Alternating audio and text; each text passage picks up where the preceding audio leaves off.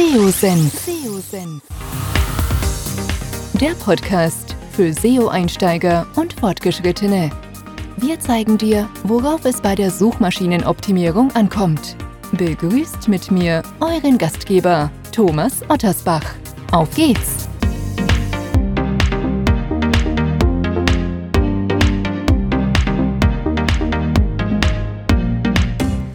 Schön, dass du dabei bist bei einer neuen Podcast-Episode. Es wird viel dieser Tage rund um KI und Texte gesprochen. Und häufig habe ich den Eindruck, der Fokus verschiebt sich gerade extrem und dabei wird viel zu selten daran gedacht, dass mit dem gezielten Sichtbarkeitsaufbau auch andere Parameter eine relevante Rolle spielen. Nicht zuletzt geht es um die Zielgruppe, um deren Wünsche, aber auch eben darum, wie das Nutzererlebnis letztlich aussieht und verbessert werden kann. Und deswegen soll es heute nochmal um das Thema SEO und UX gehen. Und ich habe die Nina Rose zu Gast, die bei Fischer Appelt äh, entsprechend sich mit dem Thema sehr intensiv beschäftigt. Sie hat auch einen ganz tollen Case dabei, wie man ähm, UX, SEO und Content zusammenbringt, Erfolge umsetzen kann, beziehungsweise erzählt sie uns, wie sie rangegangen sind, mit welchen Maßnahmen, mit welcher Idee. Wir sprechen aber auch darüber, was SEO und UX für Schnittmengen haben und mit welchen unterschiedlichen Perspektiven man an das Thema herangehen sollte. Also ein ganz toller Podcast, den ich nur empfehlen kann. Äh, ich würde vorschlagen, wir legen direkt los, hört rein und gebt gerne auch Feedback beziehungsweise stellt gerne auch Fragen, wenn welche aufkommen sollten. In diesem Sinne, auf geht's. Und bevor wir so richtig loslegen, Nina, stell dich doch kurz selbst vor, äh, wer bist du, was machst du und dann steigen wir so richtig in das Thema SEO UX, das Zusammenspiel und was man alles darüber wissen sollte an. Ja, danke dir, Thomas, für die Introduktion. Äh, ich freue mich sehr, hier zu sein und ähm, heute über SEO und UX zu sprechen. Ähm, ich arbeite seit über fünf Jahren für Fischer Appelt, bisher als Head of SEO und jetzt gerade ganz frisch als Director of Search Marketing, bin also verantwortlich für die Bereiche SEO und SEA. Ähm, daran erkennst du auch, was mir wirklich am Herzen liegt, nämlich das Thema Synergien. Und ähm, darum wollen wir uns auch heute kümmern mit dem Thema SEO und UX und wie wir gemeinsam für Portale Bestes bewirken können. Absolut. Ähm, wenn man SEO und UX optimal oder wenn die ineinander greifen, dann profitieren ja eigentlich alle. Man bekommt mehr Sichtbarkeit, verbessertes Nutzererlebnis und Zufriedenheit beim Nutzer, weil er die richtigen Ergebnisse bzw. Antworten in den SERPs zu seinem Problem, zu seiner Suchanfrage bekommt. Das klingt erstmal in der Theorie einfach, in der Praxis sieht es aber oftmals anders aus. Wie, wie nimmst du das wahr? Ähm, tatsächlich ja, man muss sich erstmal sozusagen ähm, über die Aufgaben der einzelnen Disziplinen äh, im Klaren sein. Denn natürlich ähm, sind wir beide Teil der Customer Journey. Wir äh, SEOs sind diejenigen, die äh, am Anfang der Customer Journey stehen, ähm, wenn man über den organischen Kanal auf eine Webseite findet. Ähm, wir äh, sind sozusagen das Klingelschild, wir sind äh, das Willkommenskomitee, wir sind diejenigen, die die Einladung in den Suchergebnissen aussprechen, um die Zielgruppe auf unser Portal zu bitten. Und äh, bei UX ist es dann dann so, dass es darum geht, die Menschen in Empfang zu nehmen und sie gezielt äh, dorthin zu führen, wo sie auf der Webseite hin möchten und sicherzustellen, dass eben aus Besuchenden ähm, KundInnen werden oder äh, Interessierte werden, indem sie mit uns konkret Kontakt aufnehmen. Das heißt, wir sind an zwei Teilen der Customer Journey miteinander verbunden und müssen ganz äh, genau wissen, wo geben wir uns die Hand und wie arbeiten wir am besten zusammen. Denn äh, der organische Kanal kann nur so gut sein, wie äh, nachher äh, der ähm, UX-Kanal oder die, die UX-Zuständigkeit tatsächlich dann zu Conversion hinführt. Denn das ist das ultimative Ziel nachher von, von SEO natürlich, dass der ähm, äh, Traffic so hochwertig ist, dass er gut konvertieren kann auf dem Portal. Und UX ist natürlich angewiesen darauf, dass wir den richtigen Traffic ansprechen und aufs Portal bringen, um äh, äh, es einfacher zu haben, dann bei der Konversion zu begleiten. Hm. Was glaubst du, warum ist so das Thema UX und SEO in den letzten ja, ich will nicht sagen Monaten, Jahre immer mehr in den Fokus gerückt. Warum hat man das früher so sehr vernachlässigt? Du hast ja so ein paar Aspekte schon mal genannt, aber was sind so die wichtigsten Erkenntnisse, die man mittlerweile hat und warum das Thema unbedingt auch in den, in den, in den Fokus oder zumindest mal in den Blickwinkel stärker kommen sollte? Ich glaube, das ist eine Bewusstseinsveränderung tatsächlich, die sich in der, in der SEO-Szene ähm, breit gemacht hat oder auch noch dabei ist, sich breit zu machen. Denn ähm, auch in der Wahrnehmung der SEO-Szene ist es ja oft so, äh, dass, dass wir ein bisschen Lobbyarbeit betreiben müssen und sagen äh, müssen, dass wir gar nicht für die Suchmaschine pur äh, optimieren, sondern es geht ja schlussendlich um die, um die Menschen, die Suchmaschinen nutzen. Und da sind wir einfach in der gleichen Zielausrichtung, was UX äh, und SEO angeht. Es geht um die Menschen und ihre Anliegen, ihre Probleme, die wir mit unseren Leistungen und Services lösen wollen. Und die müssen wir an den richtigen Punkten ansprechen. Und wir sind eben die Zubringer, diejenigen, die die Einladung aussprechen, während UX auf dem äh, Portal das ähm, Willkommenskomitee darstellt. Und das sich bewusst zu machen, dass wir schlussendlich eigentlich die gleichen Ziele haben, dass wir äh, die gleiche Ansprechhaltung an die Zielgruppe haben, das ist etwas, was sich in den letzten Jahren bewegt hat. Und ähm, tatsächlich habe ich den, den Eindruck gehabt, dass es auch zwischen SEO und UX erst zarte Freundschaftsbande geknüpft werden mussten, weil ähm, SEOs ja äh, häufiger wahrgenommen werden, eben als die, die die Maschine im Blick haben. Aber seit sich das geändert hat in der SEO-Szene zu, äh, zu verstehen, dass die Menschen, die die Maschinen bedienen, diejenigen sind, die äh, für uns als wichtigste ähm, Personen im Mittelpunkt stehen, so, umso näher sind wir auch an die Perspektive von UX rangerutscht. Aber vielleicht können wir da auch noch mal so ein bisschen intensiver äh, übereinanderlegen, was eigentlich die, die beiden ähm, Disziplinen ausmacht. Also wenn man äh, mal auf äh, SEO fokussiert, dann haben wir natürlich äh, die Notwendigkeit, die relevanten Suchsysteme in den Blick zu nehmen. Wo bewegt sich eigentlich unsere Zielgruppe? Und da wollen wir schlussendlich für die relevanten Suchbegriffe, warum sage ich relevant ganz besonders, besonders, weil da wollen wir für die wollen wir hoch ranken. Warum? Weil ähm, nur der, die, die richtigen und wichtigen Suchbegriffe für diese, äh, diejenigen sind, in die wir unsere Kraft und Energie stecken sollten. Eine generelle Sichtbarkeit zu erreichen ist ja nicht unser Ziel, sondern eben die für die relevanten Themen, für die unsere ähm, Zielgruppe auch Unterstützung braucht oder für die wir ähm, das Problem lösen können. Und dort geht es dann darum, die besten Positionen zu erreichen. Denn nur ganz oben ist es am schönsten. Nur da können wir tatsächlich die Menschen auch erreichen mit unseren Inhalten. Und das führt mich zu den relevanten Seiten, zu den Inhalten, die wir tatsächlich zu den Themen bereitstellen, die äh, je nach Suchintention, und das ist etwas, womit wir uns sehr intensiv beschäftigen, und da sind wir im Fokus auf die Menschen, gestalten. Sind, sind es eher transaktionale Themen? Sind es informative Themen? Sind es ähm, Themen, die, äh, auf, auf welche, in welcher Form müssen wir diese Themen beantworten auf unseren Landingpages? Und das Ziel von SEO ist am Ende, diese sinnvollen Konversionen zu erzielen. Ich habe es vorhin schon kurz angekündigt. Das ist etwas, wobei uns UX auf jeden Fall Fall begleiten kann. Und ähm, was braucht SEO dafür? Das sind, äh, das sind eigentlich ja vier Säulen, mit denen wir uns beschäftigen. Das sind einmal die Inhalte in den verschiedenen Formen, die wir auf den Seiten ähm, zur Verfügung stellen, die aber ganz klar an den Bedürfnissen und Intents der Zielgruppen sich orientieren. Und auf der anderen Seite natürlich auch die Technik. Ähm, äh, mit den Core Web Vitals ist zum ersten Mal die Page Experience als messbare Nutzungserfahrung mit unseren Seiten in äh, den Algorithmus bei Google eingegangen. Und das ist ja nur der erste Schritt Schritt dahingehend, äh, User Experience tatsächlich messbar zu machen. Und vor dem Hintergrund ähm, geht es für uns darum, eine Erreichbarkeit sicherzustellen und eine einfache Handhabung von unseren Seiten. Das heißt, wir müssen uns um die SEO Basics kümmern, um die Barrierefreiheit, um die schnellen Ladezeiten. Und zum anderen die strukturelle Optimierung. Na klar, äh, die Seitenarchitektur, die Querverlinkung, das Führen der Menschen über unsere Portale. Und auch da haben wir Gemeinsamkeiten mit UX. Schlussendlich geht es also darum, darum, die Nutzendenperspektive einzunehmen, für, um sinnvolle Konversionen zu erreichen. Und das können wir nicht nur in den Suchergebnissen, sondern das können wir auch mit allen Off-Page-Maßnahmen, die wir betreiben, indem wir ähm, Branding unterstützen, indem wir, es, äh, äh, indem wir relevante externe Verlinkungen erzielen, die schlussendlich auch Traffic auf unser Portal bringen, die wir dort wiederum ähm, mit unseren Produkten und Services vertraut machen. Gegebenenfalls über den Umweg von informativen Content hin zur Transaktionalität. Und UX auf der anderen Seite hat als äh, Fokus ähm, das Thema Analyse ähm, der ähm, User Experience auf unseren Seiten. Wie ganz genau bewegen sich die Menschen auf unseren Seiten? Was sind die Ziele, ähm, die sie erreichen wollen und ähm, wie fühlen sie sich dabei? Das ist eine sehr komplexe Disziplin, denn es geht um alle Erwartungshaltungen, die UserInnen mitbringen. Es geht äh, um, um deren Gefühle und ähm, sie dabei zu begleiten, maximal orientiert auf unseren Webseiten sich zu ähm, bewegen. Das heißt, wir haben die Analyse, aber natürlich auch die Kreation dieser User Experience, die Planung, schlussendlich dann äh, durch Tests die Optimierung dieser User Experience. Und das Ziel von UX ist ist es, die Nutzenden so schnell und bequem wie möglich an den gewünschten Bestimmungsort auf einer Website zu bringen.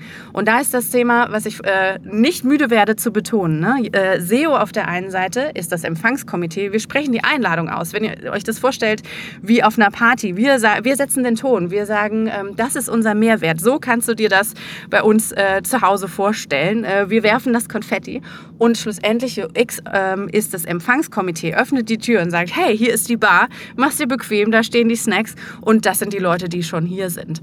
So dass man äh, ein gutes Gefühl dafür bekommt, ähm, was äh, auf der Seite tatsächlich passiert. Und äh, ganz klar, Willkommenskomitee und Partykomitee müssen engstens zusammenarbeiten, damit das am Ende funktioniert. Hm, ich glaube, ein schönes Bild. Also vor allen Dingen, wenn man das mal so ein bisschen, ich, ich nenne es immer gern das Schaufenster. Ne? Google, die Suchergebnisse sind so das Schaufenster. Und, und dann ist die Qualität der Darstellung entscheidend. Das, was du ja auch meinst, ob, das, ob die Party, Empfangskomitee, äh, der Veranstalter, ob das alles passt und dieses Drumherum, diese, diese Nutzerzentrierung. Ne? Und wenn man das mal so ein bisschen darstellt auf die Google-Suchergebnisse, und da fängt ja letztendlich alles an, der der erste Touchpoint, ne?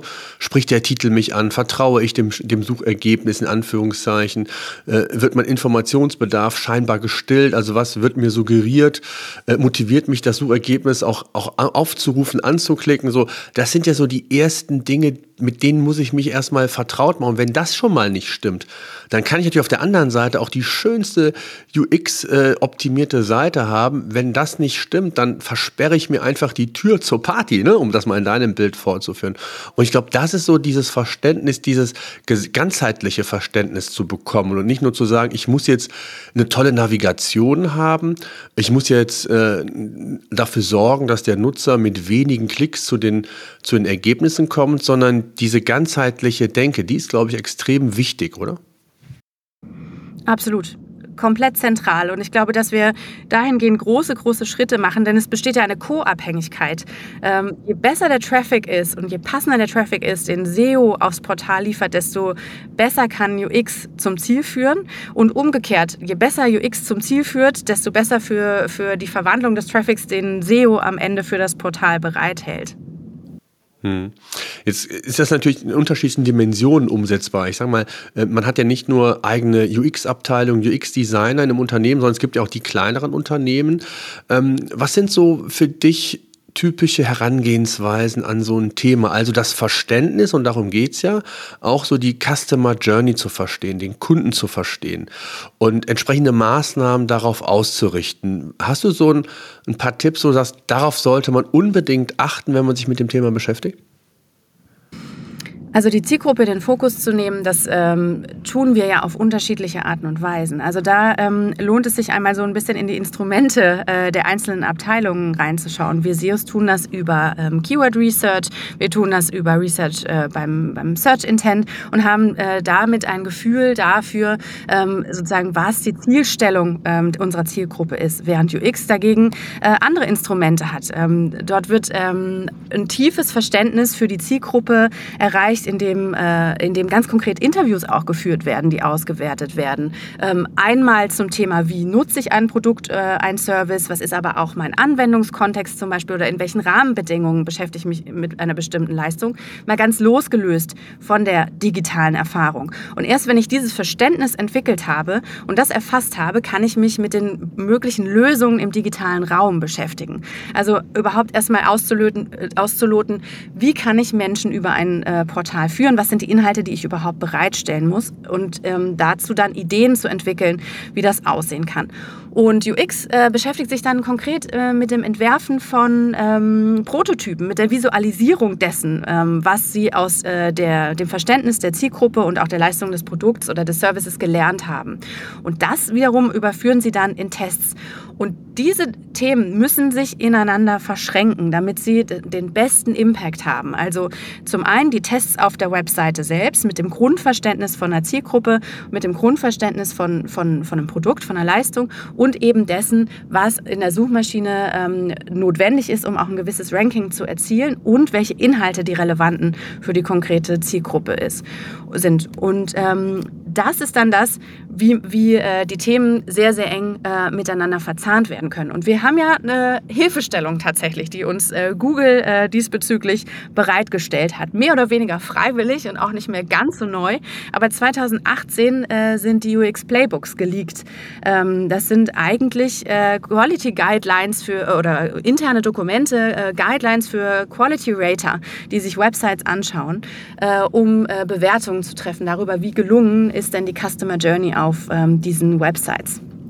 Und ähm, was der große Vorteil in diesen äh, Playbooks äh, ist, ist, dass sie, denn sie enthalten unfassbar viel Information. Es sind über 500 äh, äh, prall gefüllte Seiten Informationen zu ähm, Best-Szenarien, ähm, zu, zu ähm, möglichen Testergebnissen, zum Thema, wie, kann, äh, wie können verschiedene Websites ähm, sinnvoll äh, aufgebaut sein, um eine sinnvolle Customer Journey zu bieten. Mhm. Ja, absolut. Ich glaube, allein der Retail und E-Commerce ähm, das Playbook hat, glaube ich, 108 Seiten, wenn ich es, oder über 100, 100 Seiten auf jeden Fall. Und dann gibt es ja auch rein, ein reines nur für Lead-Generierung, das hat knapp 50 Seiten. Genau das, was du gesagt hast. Wie gut findest du diese Playbooks von Google? Also sind die zu empfehlen? Also auch äh, durch die Bank weg? Ich meine, es gibt es für Finanzseiten, Immobilien, Lead-Generierung, E-Commerce, News und Content. Ähm, gibt mit Sicherheit noch mehr, die ich vergessen habe. Aber äh, wie sind da eure Erfahrungen mit diesen Playbooks? Also ähm, du hast im Prinzip einen, einen der ganz wichtigen Punkte schon äh, direkt genannt, nämlich die Vielzahl der Branchen, mit denen sich die UX-Playbooks individuell beschäftigen.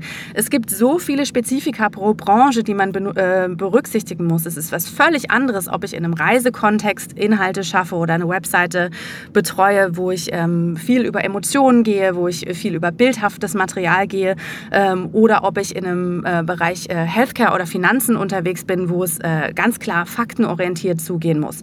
Ähm, und allein diese Ausrichtung auf die jeweiligen Branchen und die Berücksichtigung dieser Spezifika sind ein ganz großer Mehrwert der Playbooks.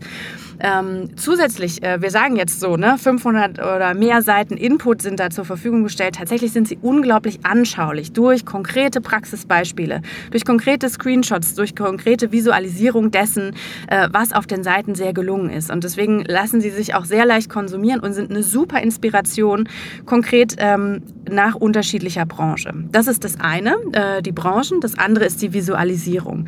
Und das dritte ist ja auch, dass sie auf konkrete Formate eingehen. Also gerade wenn wenn ich ein, ein Newsportal habe, habe ich äh, eine, eine Content-Frequenz in der Veröffentlichung, die ist eine völlig andere, als wenn ich ein sehr stabiles Portal habe, wo es eher um Optimierung von vorhandenen Content-Pieces geht. Ähm, auch darauf wird eingegangen. Oder die unterschiedlichen Ziele. Ähm, du hast gerade ähm, das Thema Lead-Generierung erwähnt. Das ist ja ein, ein, völlig anderer Angang und vor allen Dingen im Bereich B2B ähm, von Bedeutung, während wir ansonsten äh, eine Konversionsorientierung im Bereich B2C haben. Also je nachdem, welches Ziel ich auch mit einer Webseite verfolge oder welche Konversion für mich im Zentrum steht, äh, brauche ich unterschiedliche Herangehensweisen. Und auch diesbezüglich gibt es Tipps in den UX Playbooks. Und ähm, natürlich ist es schön, vor allen Dingen Inspiration diesbezüglich zu finden. Best-in-Class-Beispiele zu sehen. Wie machen das eigentlich die, für die das richtig erfolgreich läuft? Und da die Screenshots ähm, zu haben und mal wirklich sich diese Beispiele anzugucken, um einfach auch selber gar nicht bei Null anfangen zu müssen. Ein weiterer Punkt sind auch die Testergebnisse, die tatsächlich hier zur Verfügung gestellt werden. Ähm, das ist ähm, das Thema AB-Testings. Also wenn ich äh, schon mal eine Inspiration bekomme, schon mal eine Idee davon habe, ähm, welche Tests erfolgreich gelaufen sind. Und da geht es zum Beispiel ganz konkret um Call-to-Action-Bezeichnungen, ganz konkret um die, äh, die Anordnung von Seiten. Und da schon mal eine Idee davon zu haben, wie sinnvolle Tests aussehen können, heißt einfach, ich muss nicht mehr bei Null anfangen. Und nun steht natürlich UX über den Playbooks drüber, aber für die SEOs, wir haben es jetzt äh, ganz intensiv behandelt zu Beginn, ist es ganz, ganz wichtig, ähm, diese Perspektive auch heranzuziehen und zu überlegen, was passiert denn eigentlich mit dem Traffic, wenn ich äh, ihn äh, innerhalb der Seite abgebe. Und da wir mittlerweile uns so sehr auch mitverantwortlich fühlen für diesen Bereich, kommen wir um die Zusammenarbeit gar nicht umhin. Ähm, was ich spannend finde bei dieser ganzen Betrachtung ist, du hast eben gesagt, es, es sind zwar immer Best Practices, AB-Tests, netter Porté beispielsweise ist, glaube ich, im E-Commerce-Bereich dabei. Ähm, äh, es gibt verschiedene Branchen, aber auch äh, zu lernen, wie man das auf seine Branche, wenn, wenn die nicht explizit dabei ist, das zu projizieren, das auf der einen Seite finde ich total spannend. Auf der anderen Seite stellt sich natürlich sehr schnell die Frage, das hört sich nach einem großen Thema an. Das hört sich danach an, ich brauche unendlich viele Ressourcen innerhalb des Unternehmens, brauche unterschiedliche Abteilungen, möglicherweise unterschiedliche Blickwinkel, ein Produktmensch, ein Marketingmensch, Sales und, und, und, und SEO, ähm, das zu matchen, was Zielgruppenverständnis angeht, was Customer Journey angeht. Ist das nur den Großen vorbehalten oder was würdest du sagen, ist es eine Frage der Größe? Hm, also Ressourcen sind natürlich immer der Schlüssel äh, zu allem. Na klar, je mehr Ressourcen ich habe, je mehr einzelne Expertise ähm, mein äh, Grundsetup mit sich bringt, desto leichter habe ich es, weil natürlich eine Perspektive vertreten werden kann. Ansonsten muss ich das über Allrounder abdecken. Aber tatsächlich würde ich sagen, sind die, die Themen auch gar nicht so komplex, als dass man sie nicht gr trotzdem grundsätzlich angehen könnte. Also ein Tipp ist auch ähm, tatsächlich ein Tooltip, den ich an der Stelle geben kann, ist ähm, die äh, Rapid User Tests zu nutzen. Das ist ein Portal, äh, wo man tatsächlich ähm, sich Menschen aus der Zielgruppe einladen kann, kleiner oder größer, je nachdem, wie viel Budget eben zur Verfügung steht, ähm, sich auf dem Portal zu bewegen mit einer konkreten Zielstellung und das zu kommentieren. Aber Achtung, da wird es richtig real. Die Leute nehmen kein Blatt vor den Mund, die sagen ganz genau, was sie von dem Portal halten und äh, ähm, ob sie tatsächlich ihr Ziel erreichen. Äh, das muss man schon auch mal aushalten können, vor dem Hintergrund, dass das Individualeinschätzungen sind. Ne? Wenn wir jetzt äh, empirische Erfassungen machen, ist es natürlich was anderes. Aber das sind so wertvolle Hinweise, denn ähm, oft haben wir ja eine eigene Betriebsblindheit und kennen unser Portal so gut, dass wir über manche Dinge gar nicht mehr stolpern. Deswegen dieser Blick von außen ist so wertvoll und lässt sich auch schon in einem kleinen Rahmen umsetzen, ähm, sodass, sodass äh, tatsächlich die ganz großen Ressourcen nicht notwendig sind, um grundsätzlich mit dem Thema anzufangen. Und die UX Playbooks ist eine kostenlose Ressource, die, äh, die man sich auf jeden Fall ähm, mit an, äh, an Bord nehmen kann, um genau diese Themen anzugehen. Also auch das lässt sich gut in einem Workflow ähm, abbilden. Ähm, es ist eine Frage der Priorisierung am Ende. Hm. Wie so immer. Ne? Also ich meine, man kann ja auch SEO äh, im Detail äh, umsetzen, brauche große Ressourcen, muss bis ins kleine technische Dinge beachten, kann aber auch erstmal mich um die Basics kümmern, beziehungsweise vielleicht sind es schon die Dinge, die in meinem, in meiner Branche ausreichend sind, um entsprechend Sichtbarkeitsaufbau zu betreiben. Also das kann man gar nicht so, so pauschal, glaube ich, sagen. Die Links zu den Playbooks, äh, die gibt es natürlich in den Show Notes, könnt ihr euch anschauen, müsst ihr gar nicht nachsuchen. Ähm, was für mich wichtig ist, hast du vielleicht ein konkretes Beispiel, ähm, wie man UX besser denken kann, was es für Konsequenzen hat? Fällt dir da irgendwas ein, was du da äh, parat hast? Ähm, ich möchte gerne ein Beispiel dazu nennen, wo wir das für sehr komplexe Produkte einmal umgesetzt haben. Mhm, Weil äh, je komplexer die Produkte und je mehr Schritte ich gehen muss, um mich äh, hinsichtlich einer Kaufentscheidung informiert zu fühlen, desto äh, massiver ist die Begleitung auf einer Webseite auch notwendig. Und ähm, das wird äh, ganz anschaulich, wenn man das Beispiel vom Schattenfinder mal heranzieht. Der Schattenfinder ist ein Portal, wo es um Sonnenschutz an Wohngebäuden geht. Also wenn man sich sich vorstellt, man hat ein kleines Häuschen gebaut und dann äh, sitzt man auf der Terrasse und brät in der Sonne. Äh, und dann fragt man sich, wie kann ich denn jetzt hier eigentlich ein Wohlgefühl herstellen? Ist denn der Sonnenschirm das Richtige für mich oder eher eine Pergola oder eine Markise oder was, äh, was ist denn jetzt hier eigentlich das Richtige für mich? Und ähm, tatsächlich muss man sich den Sonnenschutzmarkt so komplex vorstellen, wie man äh, das nur kann. Und zwar gibt es unglaublich viele verschiedene Produktgruppen, die hier Abhilfe schaffen können. Aber es gibt auch innerhalb der Produktgruppen unfassbar viel unterschiedliches Angebot. Also ich kann im Baumarkt ein Sonnensegel für 200 Euro kaufen. Ich kann aber auch beim Fachhändler eins für mehrere tausend kaufen. Und ich finde nirgends Transparenz dazu, wo liegen jetzt eigentlich die Unterschiede, was sind die Qualitätsmerkmale, worauf soll ich eigentlich achten. Und es gibt keine Vergleichsmöglichkeit zwischen den verschiedenen Produkten. Das heißt, die Zielgruppe, das muss man sich mal vorstellen, ist maximal verwirrt und findet keine Information. Zumal wie oft kommt das denn vor im Leben, dass man tatsächlich ein Haus äh, rundum mit Markisen ausstatten möchte? Das ist äh, meistens eine einmal im Leben Entscheidung und dann auch mit einer gewissen finanziellen äh, Investition verbunden. Das heißt, die Zielgruppe wünscht sich ähm, Organisation, äh, wünscht sich Orientierung, wünscht sich Information, um diese ähm, Themen so informiert wie möglich zu treffen. Und oft ist es ja so, dass man dann ähm, tatsächlich nur auf die Kommunikation der Marken trifft, zu sagen, das sind unsere Produkte und das können optimieren Sie. Das setzt aber gar nicht an dem Punkt an, an dem die Zielgruppe zum jetzigen Zeitpunkt auf ihrer Terrasse eigentlich ist. Und das ist das, äh, wo der Schattenfinder ins Spiel kommt. Nämlich da ist das ganze Thema einmal umgedreht. Es haben sich fünf Premium-Marken im Bereich Sonnenschutz zusammengefunden, um den Schattenfinder ins Leben zu rufen. Und der Schattenfinder ähm, beginnt mit der Customer Journey genau da, wo die Menschen auf ihrer Terrasse stehen, nämlich so zu fragen im Produktberater vorne auf der, auf der Startseite, welchen Bereich möchten Sie denn gegen Sonne, Wind und Wetter schützen? Weil das wisst, wissen die Leute. Äh, sie wissen, geht es um den Balkon, geht es um die Terrasse, geht es äh, um, um meine Fenster. Und das ist der erste Schritt, um äh, überhaupt hin zum Produkt geleitet zu werden. Und dann die zweite Frage ist, wie groß ist eigentlich die zu beschattende Fläche? Und da sind wir schon bei der Individualität. So unterschiedlich Häuser und Wohnungen sein können, äh, so unterschiedlich eben auch der notwendige Sonnenschutz. Und ähm, eine weitere Frage in, in, im Produktbereich Berater ist dann äh, die Frage nach der Schutzanforderung. Ist es ähm, vor allen Dingen die Sonne? Ist es vor allen Dingen UV? Oder ist es auch äh, das Thema Sichtschutz oder auch Wind und Wetter? Das heißt, ich brauche eine gewisse Stabilität, um die es geht. Und das sind Fragen, die ähm, die, die Zielgruppe sehr leicht äh, beantworten kann. Genauso wie die zur Befestigung. Habe ich etwas fest am Haus oder soll es freistehend sein, äh, um dann schlussendlich hingeleitet äh, zu werden schon zu einer konkreten Produktgruppe. Und in, äh, wenn man das einmal so durchspielt, ähm, und ähm, wir uns jetzt mal vorstellen, dass es um den Außensonnenschutz an den Fenstern geht, also ganz konkret um äh, eine Rollladenmontage, dann ähm, bin ich jetzt zwar äh, so weit, dass ich weiß, aha, ich brauche äh, brauch konkret ähm, äh, Sonnenschutz für meine Fenster, aber wie das funktioniert, ganz ehrlich, bevor ich dieses Projekt betreut hat, äh, ich hatte mir keine Vorstellung gemacht, wie viele Entscheidungsschritte es tatsächlich braucht, um in der Lage zu sein, ein äh, äh, Set-Rollladen für, für ein, ein, Haus zu bestellen. Denn es geht zum einen äh, einmal ähm, zur Unterscheidung der Produktgruppe. Ich kann das über Rollläden lösen, über Textilscreens oder über Raffstore. Ähm, und zum anderen dann auch äh, um das Material. Wenn ich sage, okay, Rollladen sind es für mich, dann ähm, ist die Frage, will ich das in Kunststoff oder will ich das in Aluminium umsetzen? Das ist eine Preisfrage, aber natürlich auch eine Qualitätsfrage. Und damit muss ich mich beschäftigen in einer bestimmten Reihenfolge.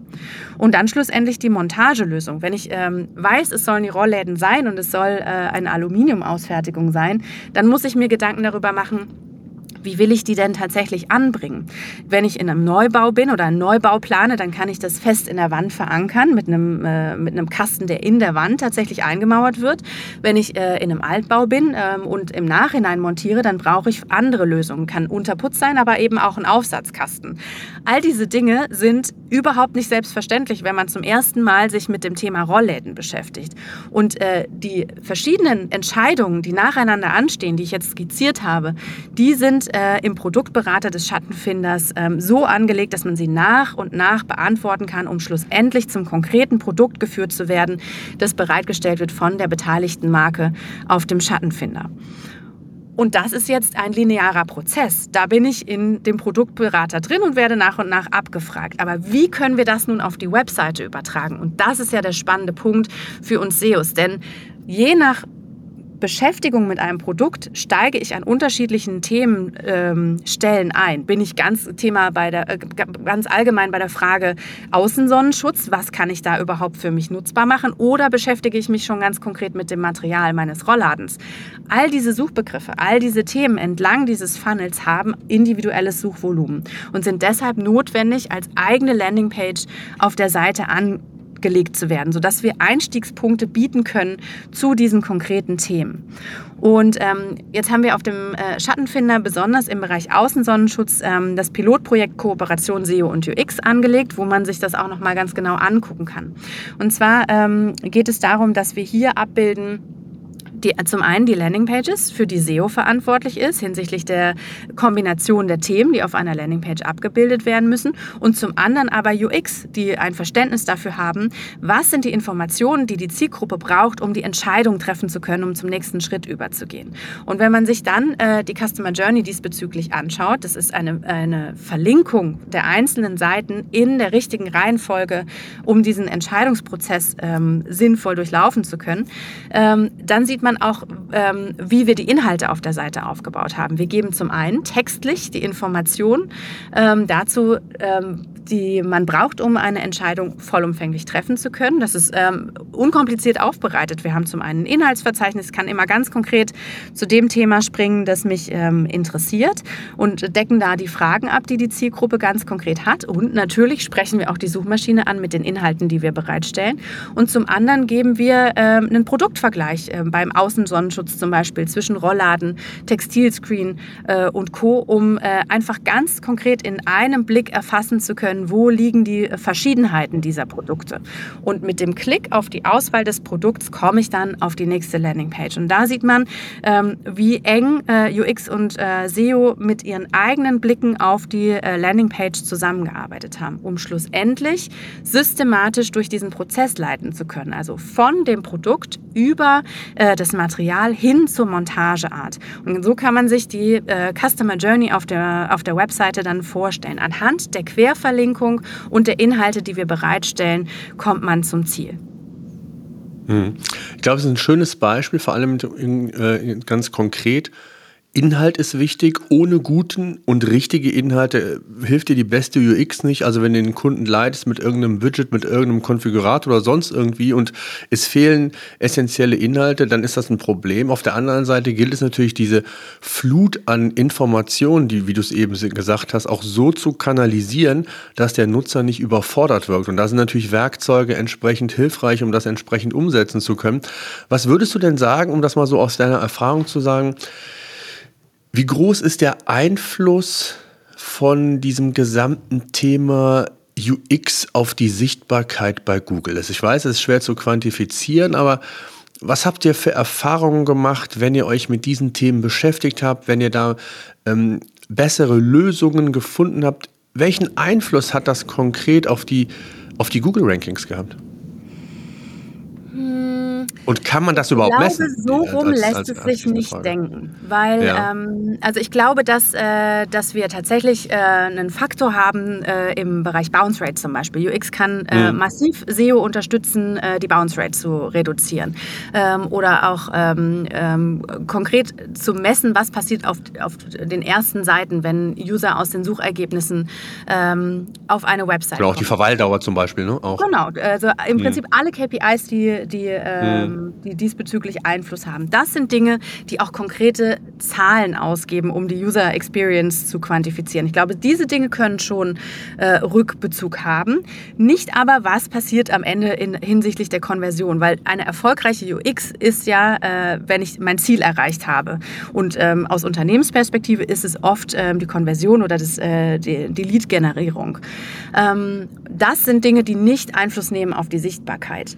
Umgekehrt aber schon. Also wenn ich aus SEO-Perspektive in der Lage bin, in den richtigen Suchbegriffen präsent zu sein und damit die richtige Zielgruppe anzusprechen und dann in Kooperation mit UX, wir haben es gerade schon gesagt, zum Thema Verweildauer und Bounce Rate zu kooperieren, das ist etwas, was auf jeden Fall Einfluss nimmt. Also muss man sich den Beginn der Customer Journey und auch die Überlappung der Zuständigkeitsbereiche angucken, um zu gucken, ähm, welche, ähm, welche Stellschrauben hat man eigentlich, die man gemeinsam bedienen kann.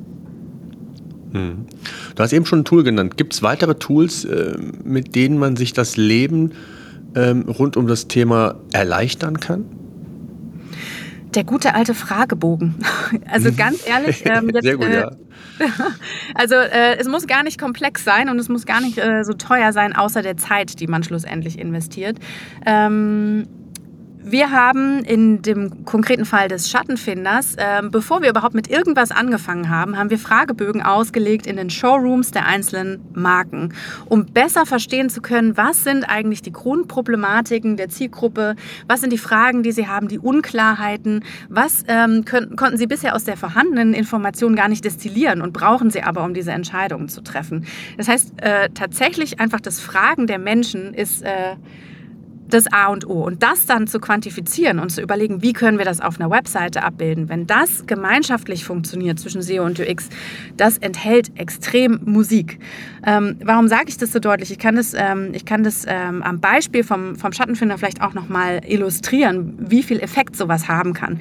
Und zwar kann man generell sagen, dass das Portal äh, mit, mit, der, mit der Zentrierung auf die äh, nutzenden Perspektive extrem erfolgreich ist, weil wir eine sehr, sehr geringe Bounce Rate haben. Also ähm, wir kriegen regelmäßig ja den Digital Experience Benchmark Report von Content Square zur Verfügung gestellt. Ähm, kann man sich online runterladen kommt jährlich raus und da wird dann äh, verglichen, wie ist denn eigentlich der Web-Durchschnitt einer Bounce Rate und äh, wir konnten dann ganz konkret auch darin schauen, was sind eigentlich die Konkurrenzportale äh, in dem Bereich und wie performen die. Und in dem ganz konkreten Fall, wenn man mal den Schattenfinder neben mein schöner Garten und Haus.de legt, liegen wir mit einer, mit einer äh, Bounce Rate von 33 Prozent deutlich äh, drunter. Äh, die äh, sind rum, rund um die 70 Prozent quer über das ganze Portal, während der Webdurchschnitt bei 47 Prozent liegt. Also das kann man sich schon mal bewusst machen, was es bedeutet, wenn man von vornherein weiß, was die Nöte und, ähm, und äh, Ansprüche auch der Zielgruppe sind, um denen direkt zu begegnen. Das gelingt dem Schattenfinder schon ganz gut. Und jetzt habe ich vorhin schon gesagt, wir haben das Pilotprojekt Außensonnenschutz gestartet. Ähm, generell, äh, wenn man die Ergebnisse des Schattenfinders ähm, sich äh, vor Augen führt, dann haben wir ähm, im Vergleich zum letzten Jahr eine schöne Steigerung hin, hingelegt für alle beteiligten Marken. Da liegen wir von, bei einer Steigerung der Lead-Generierung von zwischen 34 und 51 Prozent. Und für das Pilotprojekt, von dem wir hier gerade sprechen, wo wir so sehr klar eine Customer Journey anhand der Landingpages und aber auch anhand der Führung ähm, über die Visualisierung einer äh, Customer Journey auf, der, auf dem unteren Anteil einer Landingpage, wo wir immer ganz konkret und sichtbar machen, an welchem Teil der Customer Journey befindest du dich jetzt? Bist du bei der Montage? Bist du bei der Produktauswahl? Und ich kann jederzeit hin und her springen und auch nochmal neue Auswahl treffen, sodass ich zu jedem Zeitpunkt informiert bin, wo an der, in der Customer Journey befinde ich mich und welche Auswirkungen haben meine Entscheidungen. Und ich rufe es nochmal in Erinnerung, die anderen Marken bis zu 50% Steigerung der Leads. In dem Bereich Außensonnenschutz haben wir eine Steigerung von 116% der Leads im Vergleich. Hm.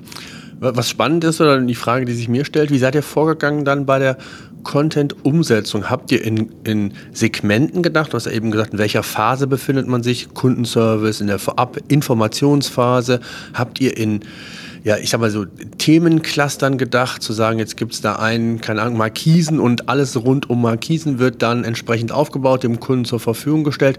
Wie seid ihr daran gegangen?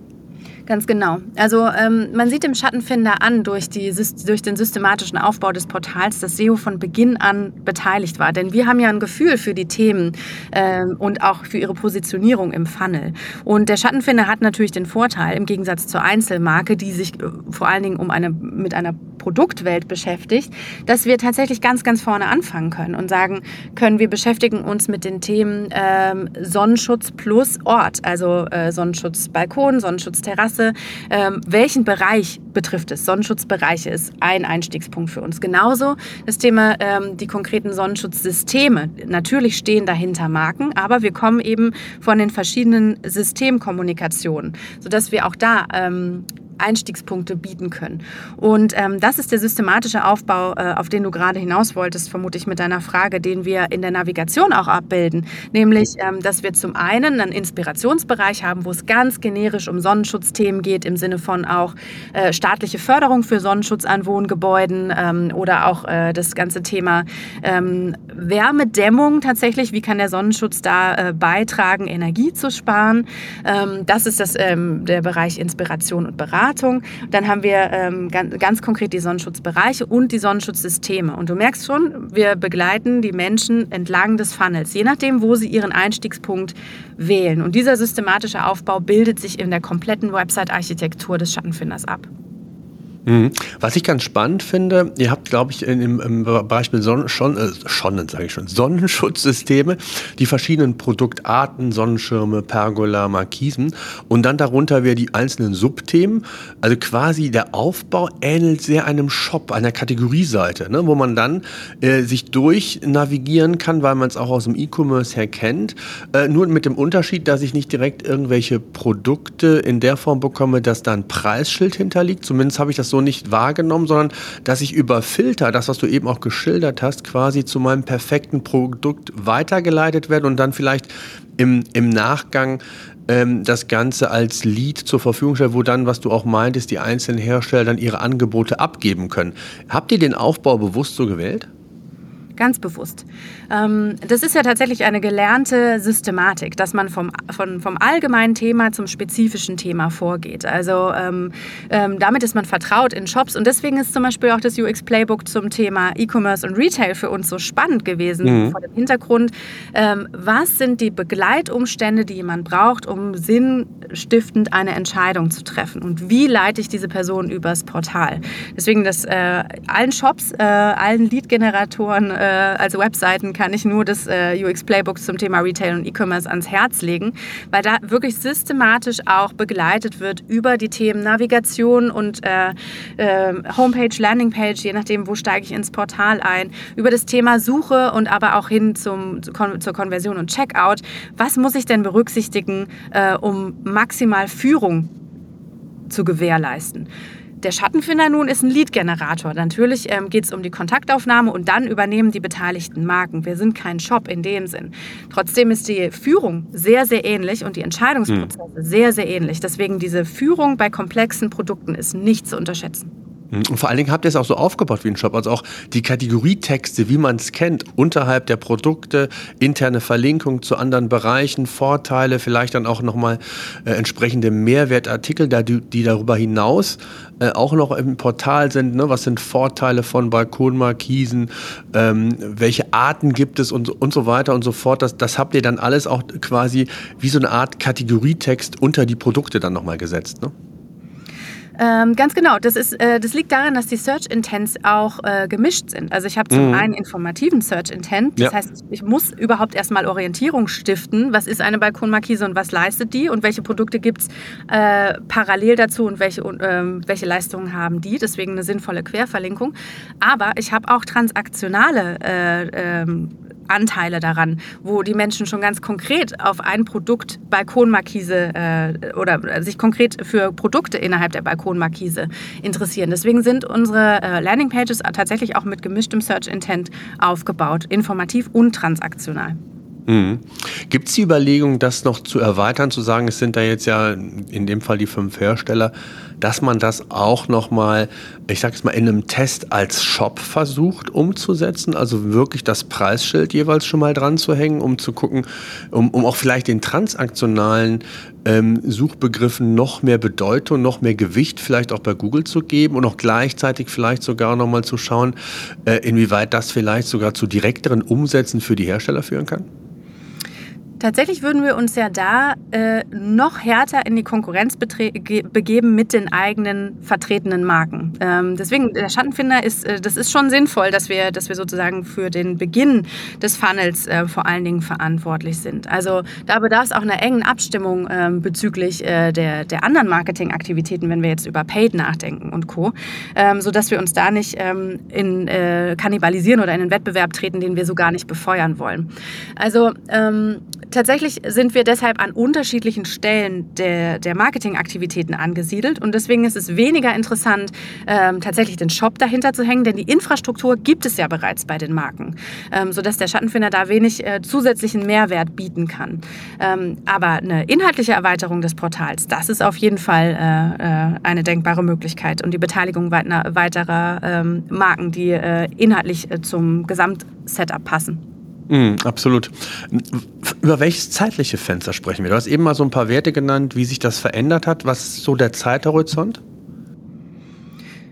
Also äh, wir sind live gegangen äh, im Mai 21. Das heißt, wir feiern jetzt gleich äh, sozusagen zweijähriges Bestehen des Schattenfinders.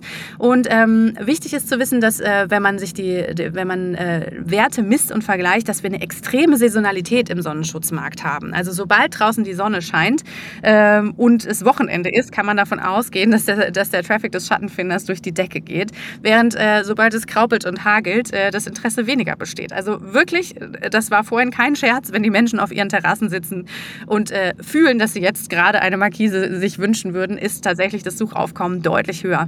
Und so ist es auch an die Jahreszeiten gebunden. Also ähm, der ruhige Zeitraum ist äh, so von November bis äh, jetzt März und ähm, im April geht das dann äh, deutlich los über die Sommerferien ähm, bis wieder hin zum äh, Oktober. Also wir haben eine ganz klare Saisonalität in den warmen Monaten und eine klare Wetterabhängigkeit. Hm, das glaube ich. Wenn man das jetzt mal so sieht, ähm, du sprachst jetzt davon, zwei Jahre seid ihr jetzt quasi online.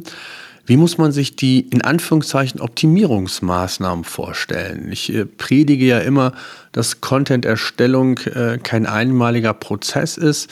Jetzt gibt es natürlich hier und da Evergreen-Themen, die muss man nicht regelmäßig oder ich sage jetzt mal jedes halbe Jahr aktualisieren, überprüfen. Wie macht ihr das jetzt in dem Portal ganz speziell? Einmal aus UX-Gesichtspunkten zu sagen, wir fahren immer noch AB-Tests und schauen, wie wir das noch weiter optimieren können? Oder seid ihr an dem Punkt, wo ihr sagt, wir haben jetzt schon so viel optimiert, das ist jetzt erstmal der Weg, den wir gehen und fokussieren uns jetzt weiter auf den Content-Bereich? Und, und wie habt ihr es auch sichergestellt, dass aktuelle Inhalte nicht irgendwann veraltet sind? Ja, also zwei Teile äh, meiner Antwort. Das erste ist, ähm, wie gehen wir die Content-Produktion tatsächlich an? Also ähm, wir müssen auf jeden Fall schauen, dass wir die aktuell veröffentlichten Content-Pieces immer erweitern. Denn ähm, da möchte ich äh, Ann-Kathrin Reitmeier zitieren, die äh, auf der SMX einen fantastischen Vortrag gehalten hat zum Thema Skalierung äh, von, von Content. Ähm, es geht darum, dass man Texte veröffentlicht, die so weit sind, dass sie den Qualitätsrichtlinien äh, genügen und dann man in die Optimierung geht. better published than perfect ist, was sie äh, mhm, proklamiert absolut. hat. Und das, mhm. äh, das ist auch äh, hier so. Wir, natürlich muss man mit einem gewissen Setup erstmal live gehen und dann kann man sehen, dass man diese Dinge äh, optimiert. Jetzt sind wir seit zwei Jahren live. Das heißt, das ist der ständige Prozess, den wir haben. Wir haben immer eine gewisse Anzahl von neuen Content Pieces, die äh, live gehen und sind immer an an der Überarbeitung insbesondere unserer Top-Performer drin, um zu schauen, ähm, dass wir äh, ein Thema vollumfänglich abgedeckt haben, dass wirklich auch neue Fragen der Zielgruppe dort äh, berücksichtigt werden. Und deswegen haben wir immer eine gute Mischung aus Überarbeitung und Neuerstellung von Content. Das ist der erste Teil der Antwort. Und der zweite Teil, du hast mich gefragt, wie, wie stellen wir das sicher mit SEO und UX, dass, äh, dass da die Kooperation weiterhin ähm, sinnvoll durchgespielt ähm, wird. Wir haben ein Beispiel jetzt äh, beim Außensonnenschutz in, uns im, im großen Detailgrad angeschaut. Und all diese Dinge wollen wir auch für die anderen Bereiche der Seite ähm, zur Verfügung stellen. Ähm, es gibt die Bereiche Insektenschutz, es gibt die Bereiche äh, Markisen und äh, Pergolen, denn ja, das ist die Mehrzahl zu Pergola. Äh, und all diese Dinge haben ja die gleiche Notwendigkeit, sich diese Fragen zu stellen und die gleiche Informationstiefe, die äh, bereitgestellt werden muss. Und das auf der Seite zu visualisieren und in dem dem Detailgrad abzubilden, ist tatsächlich äh, eine Menge Aufwand. Und das tun wir jetzt systematisch für jeden Teilbereich der Webseite. Super, Nina, ich glaube, das ist ein Thema, da kann man gar nicht oft genug drüber sprechen und vor allen Dingen auch für das Thema sensibilisieren. Und wie man, glaube ich, gesehen hat, geht das nicht nur in den Bereich für Online-Shops rein, sondern wir haben ja auch gelernt, dass es unterschiedliche Playbooks von Google zu dem Thema gibt. Und ich glaube, wenn Google uns da schon, damals war es eher ungewollt, äh, Informationen veröffentlicht und zur Verfügung stellt, sollte man da erstmal von partizipieren, weil man da schon mal vieles richtiger machen kann, vielleicht sogar, weil man sich Inspiration holen kann. Und ich glaube, dann ist ganz wichtig, eigene Erfahrungen zu machen, zu prüfen, zu analysieren, ähm, wie gut ist die Nutzerzentrierung. Darum geht's ja in der geht's ja nun mal. Äh, nicht nur im, beim Thema UX, sondern auch im SEO letztendlich, weil ich möchte ja die Wünsche, ich möchte das, ich möchte entsprechend äh, dem Bedarf, den, den meine Zielgruppe, dem möchte ich ja nachkommen. Und, und das in den unterschiedlichen Phasen in der Journey, wo sich der, der Nutzer gerade befindet. Und das ist ja so ein bisschen auch die Herausforderung zu sagen, ich bin jetzt nicht nur in Phase A oder B oder nur in der reinen Informationsphase vielleicht aktiv und, und komme dann so den nächsten Schritt, sondern es geht ja darum, abzubilden beziehungsweise zu schauen, ähm, wo macht es Sinn, dass ich mit meinen Inhalten präsent bin. Und ich glaube, es war ein schönes Beispiel mit dem Schattenfinder wie man das umsetzen kann, welche Gedanken ihr da auch hattet. Und äh, ich danke dir sehr mal für, für deine Perspektive und äh, ja, bleibt alle gesund und danke, dass ihr dabei wart. SEO Senf. SEO Senf. der Podcast für SEO-Einsteiger und Fortgeschrittene. Wir zeigen dir, worauf es bei der Suchmaschine